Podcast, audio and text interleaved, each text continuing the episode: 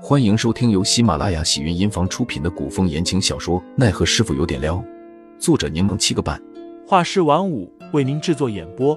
一场古言爱情、官场恩怨的大戏即将上演，欢迎订阅收听。第二章穿越下。不远处有隐隐的火光闪动，尹潇潇稍稍凑近了些，隐约看到两个人坐在那里，篝火上正烤着一条鱼。鱼肉的香味飘了过来，他口中发酸，又冷又饿，却不敢靠近。毕竟原主现在正在被追杀。尹潇潇盯着香味来源的地方，篝火旁坐着两个男子，虽穿着素袍，但也能看出气质不凡。二人似有所感，往尹潇潇的方向望了过来。他犹如惊弓之鸟，立马转身就跑。尹潇潇远离了篝火，跌跌撞撞的跑了许久。之后躲在一棵粗壮的大树后面，平复了下呼吸，抱着膝盖，将自己缩成小小的一团。他想，也许是自己多心了，毕竟离得有些远，应该不会被人察觉的。忽然，一只素白的手按在了自己的肩膀上，尹潇潇一个机灵，起身想跑，却被那只手按得动弹不得。尹潇潇心下一急，一把拽住那只手，转头狠狠地咬了上去。嘶！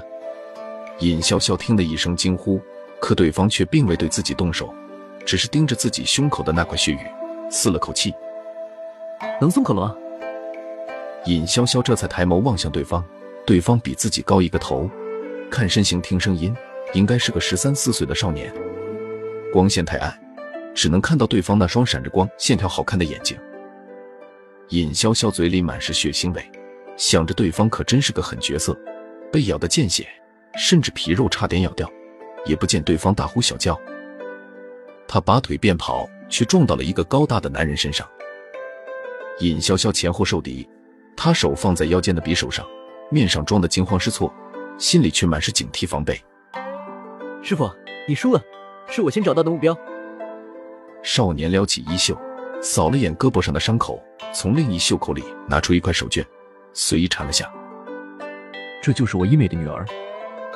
那男人脸上的神情有些复杂，微微俯下身子，好奇的盯着尹潇潇看。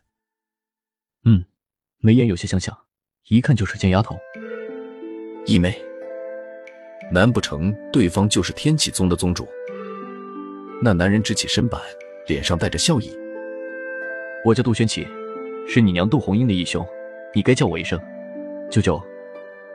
男人见尹潇潇依旧紧张，便指了指他胸口的那块血玉，说。那块血雨十分难寻，上面雕着龙凤呈祥的图文，是我在你娘成亲的时候送去的贺礼。尹潇潇听完，这才稍稍放下心来。此刻疲惫感与饥饿感汹涌而至，双眼发花，竟站立不住，扑通一下跪在地上。杜轩奇赶紧走过去扶起尹潇潇，一脸正经的说道：“倒也不必行此大礼。”尹潇潇突然觉得这个舅舅不怎么靠谱，无奈浑身没有力气。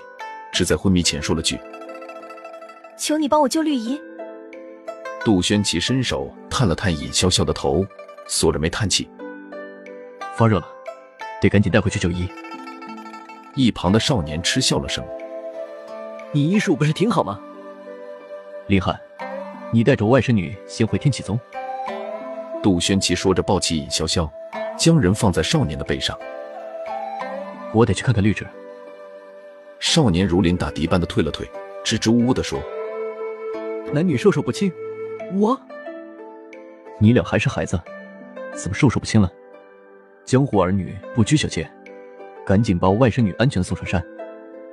记住，宋师兄住处，莫要让任何人看见这姑娘。”杜轩起叮嘱了句，便将尹潇潇丢给凌寒，转身没入漆黑的夜色之中。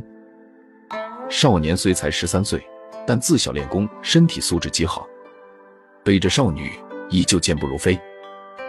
少女怕是烧得有些糊涂，口中一语不断，爹爹娘亲绿意在口中来回滚动不停，吵得少年耳朵都要起茧了。